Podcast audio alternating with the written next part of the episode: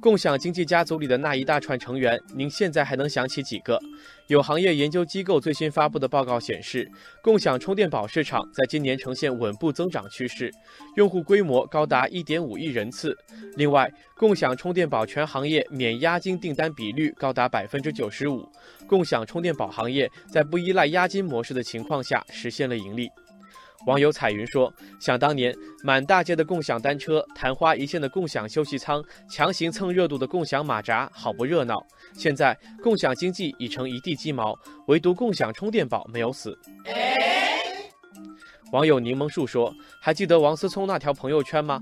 誓死不看好共享充电宝，现在会不会打脸呢？”网友雨过天晴则发问：共享经济大潮退去，共享充电宝又是怎么做到闷声发大财的呢？为什么呢？新出炉的这份报告显示，像是街电、小电、来电科技、怪兽充电等共享充电宝行业中的头部企业都有不俗表现。比如，街电在全国铺设的充电柜加在一起超过了四十万个，涵盖了超过三百座城市，用户规模上亿；小电的设备已进入三百二十多座城市，用户数量接近一亿。来电科技早在二零一七年就已实现了规模化的收支平衡，月营收接近两千万元。怪兽充电则已经完成了新一轮三千万美元的融资。网友八弹幕说：“看着这些共享充电宝行业中的头部企业，生意做得风生水起，不像共享单车，现在已经成为死棋。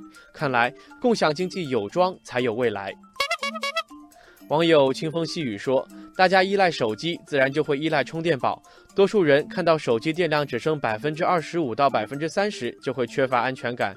所以，这就是共享充电宝稳稳妥妥的市场。”网友开心果说：“同样都是共享经济家族中的一员，共享充电宝咋就那么优秀呢？为什么呢？”有业内观点指出，与其他类型的共享经济相比，共享充电宝成本偏低，并且利润颇高。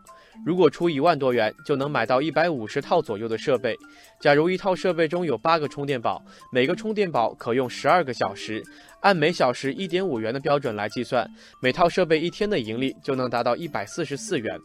如果这套设备客流量足够，那么一天就能回本。这与其他烧钱的共享生意比起来，利润相当丰厚。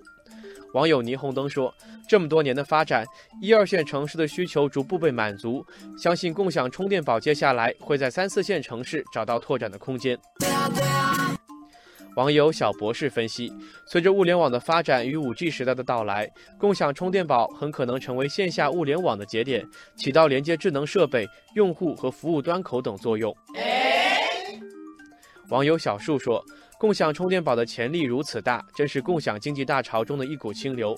我们需要摒弃伪共享，让真正的共享生意更加蓬勃。